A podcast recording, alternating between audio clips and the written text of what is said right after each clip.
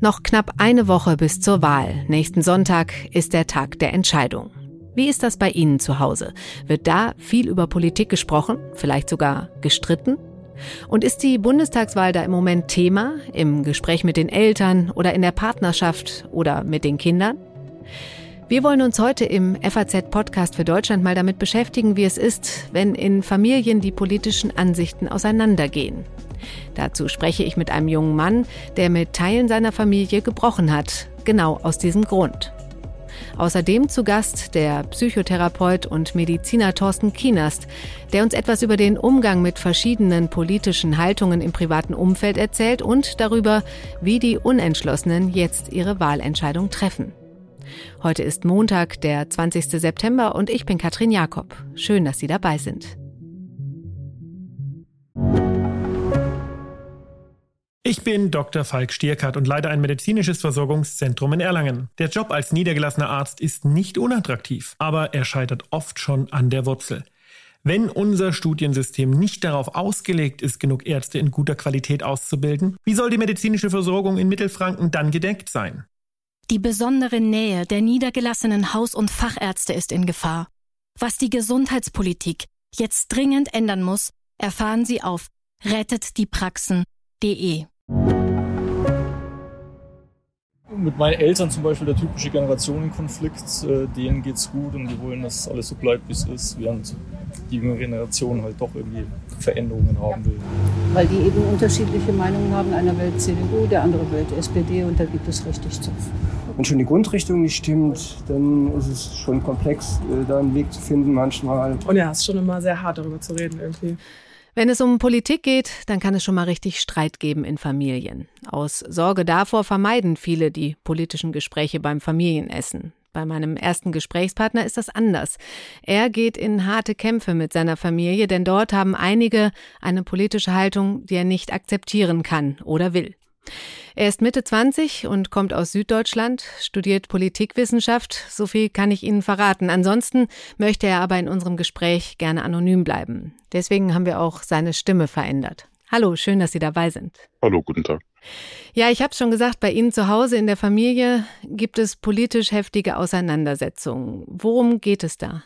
Ja, das sind ähm, verschiedene Dinge. Dort, wo es mir besonders aufgefallen ist, das erste Mal war während der äh, Flüchtlingskrise 2015, 2016. Da ging es vor allem um ja, Ausländerfeindlichkeit oder konkret eben auf die Flüchtlinge bezogen, wie man mit diesen Menschen umgeht, ähm, ob man die hier möchte oder nicht. Das war so das erste Mal, wo mir aufgefallen ist, dass meine politischen Ansichten wirklich massiv auseinanderdriften mit Teilen meiner Familie.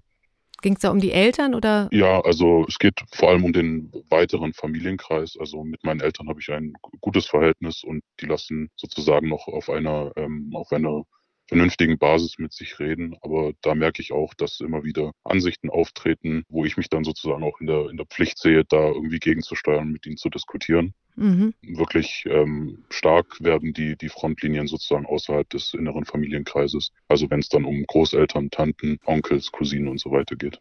Mhm. Wie kommt es dazu, dass da so ähm, extreme Ansichten sind? Wissen Sie das? Sind Sie dem auf den Grund gegangen?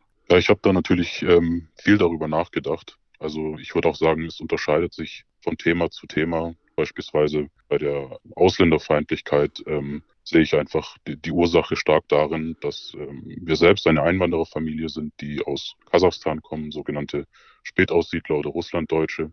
Mhm. Und ähm, dort vor 20 Jahren, als sozusagen die letzte Welle an Spätaussiedlern wieder aufgenommen wurde in Deutschland, gab es durchaus viele Verwandte, die nicht aufgenommen wurden, weil sie beispielsweise den Sprachtest nicht bestanden haben. Und dann empfindet man es als besonders ungerecht, wenn sozusagen geflüchtete Menschen einfach so, so war der Eindruck, hineingelassen werden. Aber da fehlt natürlich, und das betone ich dann auch immer in Gesprächen, einfach das Verständnis für den Unterschied zwischen einem Asylantrag und einer Einbürgerung, wo natürlich komplett verschiedene Anforderungen und Rahmenbedingungen gegeben sind. Ja. Bei Corona, bei der Pandemie ist es beispielsweise ähm, auch eine Impfskepsis, die dann ähm, ja einfach auf einem tiefen Misstrauen gegenüber der Politik basiert, immer dann, wenn diese Politik sozusagen stark in den Alltag eingreift. Mhm. Sonst ist man weitestgehend apolitisch, also auch was viele wirklich wichtige Themen begeht, wirtschaftspolitische Themen, und so weiter interessiert einen weitestgehend nicht, solange man nicht mehr Steuern zahlen muss. Aber wenn es dann äh, darum geht, dass man aktiv irgendetwas tun muss für die Gemeinschaft, wie es beim Impfen ist, dort ist dann äh, der Widerstand ähm, sehr groß. Äußert sich das denn dann auch in der, in der Wahlentscheidung, diese extremen Ansichten? Ja, definitiv. Also es ist entweder ein Politikverdruss, dass man eben gar nicht wählen geht oder irgendeinen Quatsch auf den Wahlzettel schreibt, wie Wladimir Putin. Okay. Oder, ähm, und das ist für mich die deutlich äh, schlimmere Alternative, wenn sich das dann darin äußert, dass man eben die AfD wählt. Und ich würde schätzen, dass 80 bis 90 Prozent, also wirklich die überwiegende Mehrheit meiner Familie mit der AfD sympathisiert. Hm. Wie, wie gehen Sie denn dann damit um? Sie sagen, Sie gehen da schon in Diskussionen, aber äh, belastet Sie das? Ja, es sind verschiedene Emotionen, die ausgelöst werden. Das eine ist natürlich eine gewisse Wut, allein über die Argumente, die dann an den Tag gelegt werden. Ich habe ähm, viele Freunde, die wirklich ganz verschiedene Ansichten haben, teilweise auch Ansichten, mit denen ich nicht übereinstimme. Aber da herrscht natürlich eine komplett andere Diskussionskultur, wo man andere Argumente und Sichtweisen durchaus anerkennen kann, weil man weiß, dass die dahinterliegenden Gedanken auf eine gewisse Weise vernünftig sind oder nachvollziehbar. Und diese Nachvollziehbarkeit fehlt dann auf dem Gespräch mit der Familie, weil dort eben Argumente konstruiert werden, die aus meiner Sicht absolut irrational, ähm, unwissenschaftlich, unlogisch, in sich widersprüchlich und ja, teilweise wirklich absurd sind. Hm. Und vermeiden Sie dann eher das Thema Politik zu Hause oder gehen Sie auf Konfrontation? Ja, das kommt immer ein bisschen drauf an, ähm, auf die Situation und mit wem ich spreche. Also es gibt Teile der Familie, da habe ich es wirklich aufgegeben, weil es äh, sich immer wieder im Kreis gedreht hat und man ja auch äh, ein Stück weit natürlich den Familienfrieden riskiert, wenn man immer wieder Themen rausholt und diese dann ausdiskutieren möchte, weil oft sind es ja auch nur Nebensätze oder Bemerkungen, die dann beim Essen gesagt werden oder bei einer Familienfeier, wo dann alle drüber lachen oder da nicht weiter drauf eingehen mhm. mich persönlich dann aber stören. Und dann ist natürlich immer die Entscheidung, lässt man das sozusagen durchgehen und geht dann seinem eigenen Demokratieverständnis im Prinzip auch nicht nach, wenn man sowas widerspruchslos hinnimmt.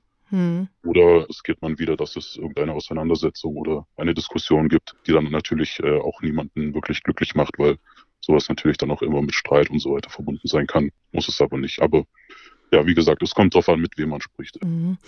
Wie sind Sie denn politisch sozialisiert worden? Wie, wie kam es, dass Sie da jetzt quasi auch die andere Richtung, in die andere Richtung gegangen sind? Ja, also ich, ich beobachte im Prinzip nur zwei Möglichkeiten, wie sich das dann sozusagen bei der jüngeren Generation, die in diesen Familienstrukturen aufwächst, kommen kann. Das eine ist, dass die ja, diese Personen einfach das Denken übernehmen. Gerade die Jungen sind eigentlich nicht wirklich politisch, aber wenn sie dann irgendwie eine Meinung haben oder sich zu irgendetwas äußern, dann ist es oft genau das, was sie eben zu Hause gehört haben. Mhm.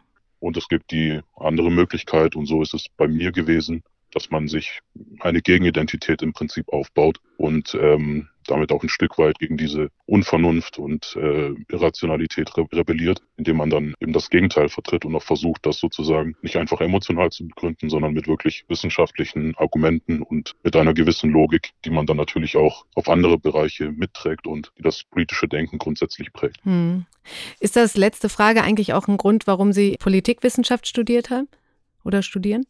Ja, es hat mich definitiv geprägt und ich glaube, das hat sehr früh dazu geführt, dass ich nicht nur politische Ansichten entwickelt habe, sondern auch immer wieder reflektiert habe, was bedeutet es eigentlich, überhaupt politische Ansichten zu haben? Wie müssen Argumente aussehen, um haltbar zu sein? Was bedeutet Wissenschaftlichkeit und wie verhält man sich als Demokrat oder auch ähm, welche demokratischen Grundwerte möchte man haben, unabhängig davon, welche politischen Ziele man dann konkret verfolgt? Also ich würde fast sagen, dass diese demokratischen Grundprinzipien, dieses Grundverständnis von Meinungsaustausch und Diskurs noch viel tiefer und emotionaler bei mir verankert sind als wirklich dann konkrete politische Inhalte. Sehr persönliche Einblicke. Vielen Dank, dass Sie die mit uns geteilt haben. Sehr gerne.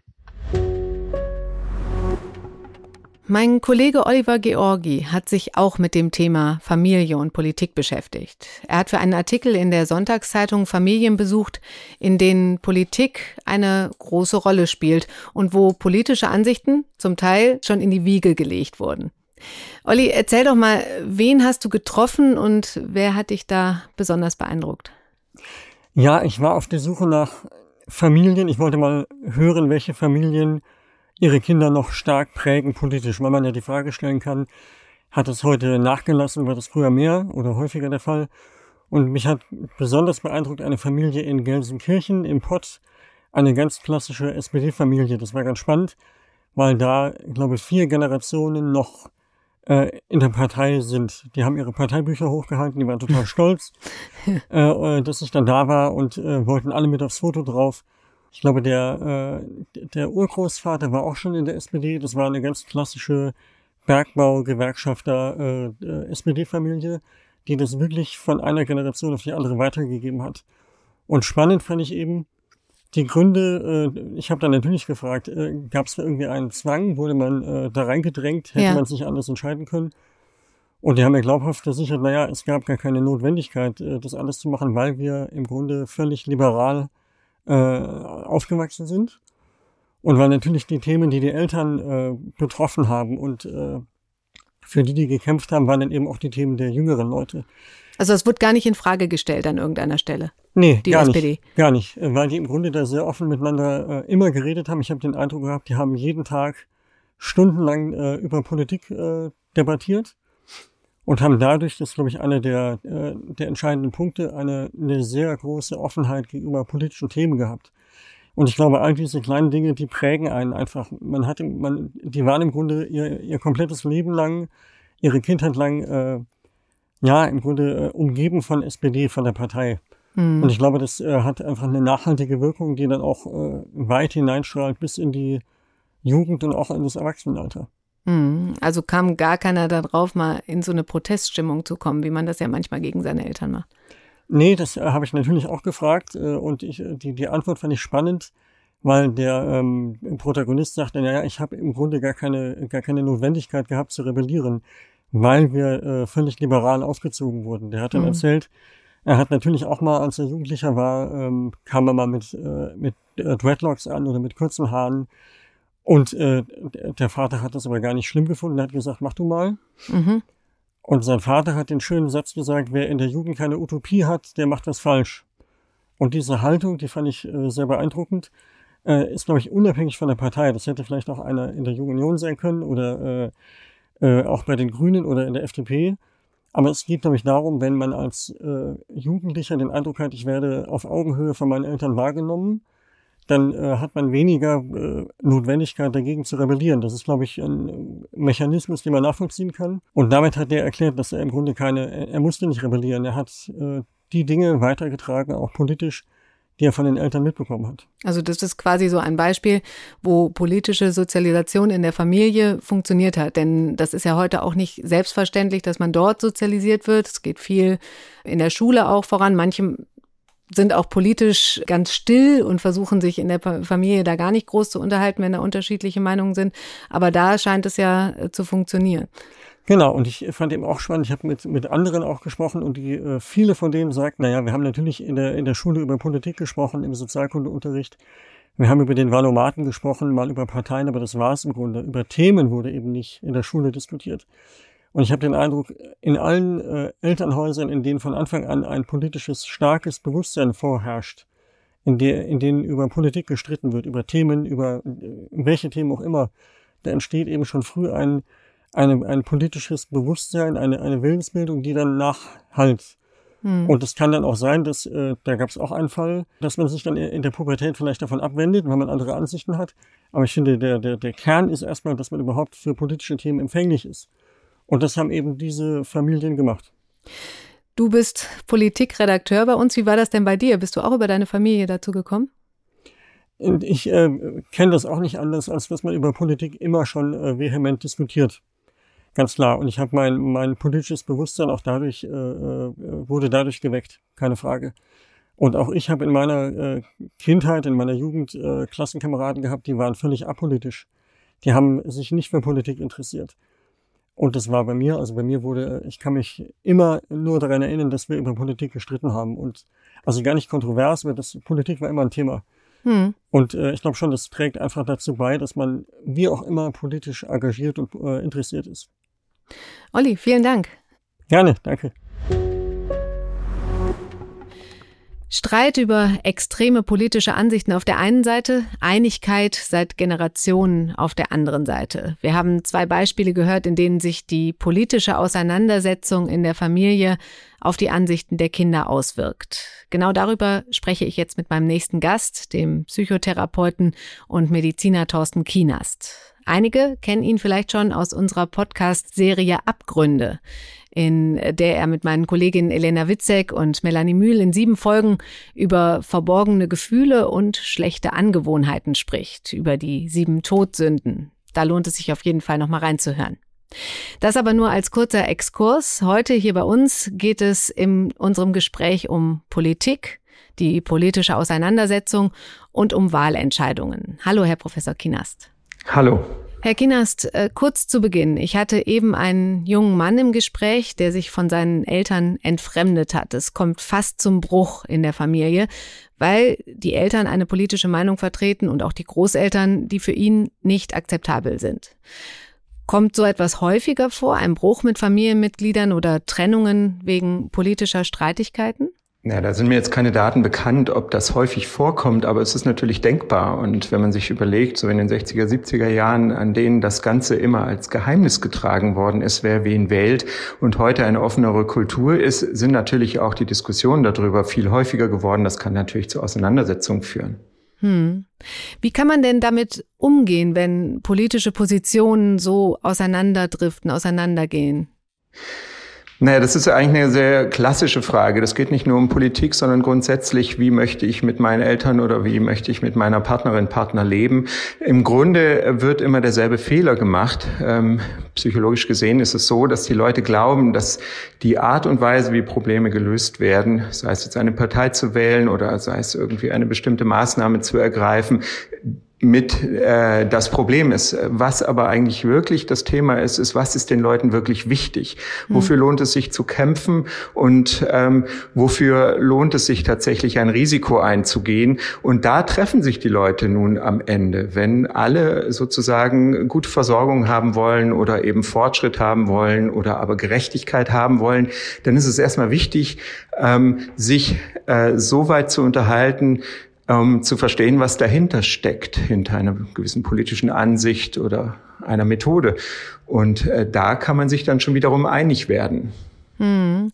Wenn man das jetzt auf Partnerschaften überträgt, kann man überhaupt mit jemandem zusammen sein, der eine völlig andere politische Position vertritt als man selbst? Na klar ist das möglich. ähm, es ist nur eine Frage, wie diese andere politische Position gelebt wird. Und äh, Partnerschaft bedeutet ja immer, dass man auch ähm, bereit dazu ist, Kompromisse einzugehen und sich auf die andere Person einstellt. Und da muss man halt einfach fragen, ähm, was stört den anderen, äh, wenn ich mich äußere? Was äh, findet die andere Person tolerabel? Auf der anderen Seite geht es auch darum, neugierig und offen zu sein, um zu verstehen, warum und wie die andere Person tickt um dann auch zu begreifen, warum die andere Person möglicherweise zu diesem Zeitpunkt genau diese Meinung hat. Also erstmal genau zuhören, bevor mhm. am Ende die Bewertung kommt. Okay, also es das heißt nicht automatisch, dass man das Thema Politik dann komplett ausblenden muss, sondern dass man da aufeinander eingehen und sich zuhören muss. Es ist eine Frage der Umgangskultur in den Partnerschaften und den Familien. Das äh, muss man, man kann über Politik reden, wenn man weiß, wie man bestimmte äh, schwierige Themen äh, mit entsprechenden Worten ähm, beschreibt und adressiert. Wenn die Beziehung aber so geworden ist, dass man eh schon denkt, die andere Person hat sich von mir entfremdet und irgendwie passt es nicht ganz, meist hm. ist das unterschwellig ja der Fall, dann ähm, wird das schwierig sein. Und einigen Paaren tut es natürlich wirklich sehr gut, nicht über Politik zu reden. Vor allem, weil es meistens auch gefährliches Halbwissen ist. Mhm. Mhm. Gehen wir mal weg von diesen Streitigkeiten und schauen einmal quasi auf die, auf die Ursache oder den Gegenstand des Streits jetzt in unserem Fall, nämlich die politische Einstellung. Wo werden die Menschen denn heute vor allem politisch sozialisiert? In der Familie? Wir hatten eine Familie, wo quasi seit Generationen SPD gewählt wird. Ist das, ist das klassisch, dass es in der Familie passiert, diese politische Sozialisierung oder vermehrt in der Schule? Ja, die politische Sozialisierung, würde ich sagen, findet da statt, wo die eigene Peer Group ist. Also da, wo ich mich zugehörig äh, fühle, wo ich mich emotional auch gebunden oder sogar auch verpflichtet fühle oder auch Karriere machen möchte, da ist der politische Impact des ähm, Gelebten natürlich besonders hoch. Und die politische ähm, Gesinnung ist ja nicht zwingend die eigene Gesinnung, sondern es ist äh, häufig sehr opportun gewählt. Das heißt, was bringt mir das, wenn ich so denke?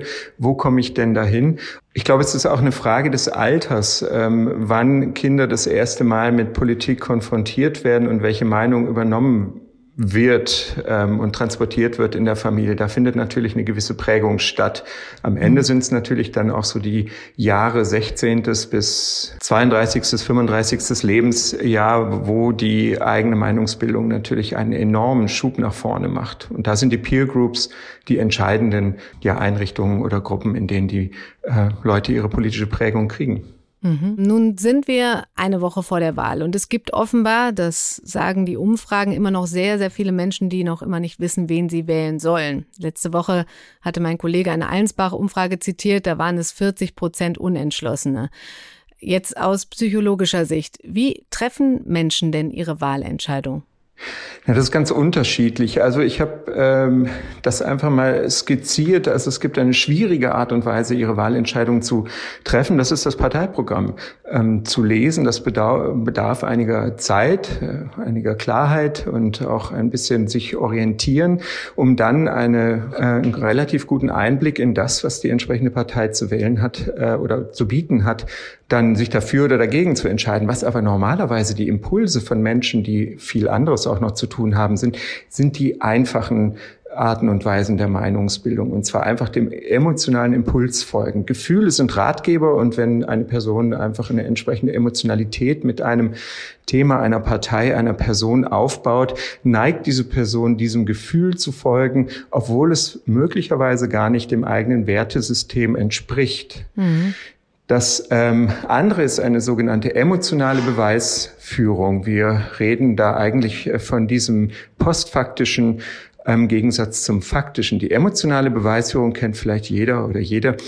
Ähm, wenn man nach Weihnachten zu viel gegessen hat, ich fühle mich dick, also bin ich dick. Das heißt, es fühlt sich wirklich wahr an, obwohl es möglicherweise gar nicht stimmt. Und ähm, das ist sozusagen die Kraft der Gefühle und der Impulse, die dazu führen, dass man sich wirklich besten Wissens und Gewissen auch für das Falsche entscheiden kann. Mhm. Der andere Weg, das sind ähm, Leuten zu folgen, die einfach beeinflussen, weil sie auf einer ganz anderen Ebene Vorbilder sind. Wir kennen das mhm. von Instagram oder diesen entsprechenden ähm, ähm, Portalen, die dann entsprechend auch politische Meinungen verkünden und die Person, die denen folgt, dann am Ende auch unkritisch diese Meinung übernimmt, obwohl es eigentlich gar nichts mit dem eigentlichen Thema, was der Influencer, die Influencerin vorgibt, zu tun hat. Und ansonsten sind Menschen Herdentiere. Wenn okay. sie praktisch in einer gewissen Gruppe sich aufhalten, kursiert ein bestimmtes Bild und möglicherweise wird dieses Bild unkritisch übernommen. Okay, also da ist auch eine Menge Bauchgefühl und Einflüsse von außen, die man gar nicht so genau benennen kann, äh, spielen da eine Rolle, äh, wie sich Menschen entscheiden. Ja, das sind relativ klare Prinzipien und was man in dieser ähm, Vorwahlzeit ganz gut sehen kann, sind die Meinungsumfragen vor Bekanntgabe der verschiedenen Kanzlerkandidaturen. Und nun sieht man, dass zum Beispiel die SPD deutlich mehr punktet, weil Menschen auf weniger abstrakte ähm, Reize reagieren, wie zum Beispiel Gesichter oder Personen und äh, das sozusagen dann auch gleichsetzen mit dem entsprechenden Parteiprogramm oder das gleiche mit Frau Baerbock und Herrn Laschet. Bei den Unentschlossenen gibt es also noch einigen Spielraum bis zum Wahlsonntag. Da spielen einige Faktoren eine Rolle, wo dann am Ende das Kreuzchen gemacht wird. Tja, und wenn es in Ihren Familien in diesen Tagen Diskussionen gibt über Politik, bleiben Sie offen und bleiben Sie neugierig. Ich wünsche Ihnen noch einen schönen Abend und verabschiede mich für heute.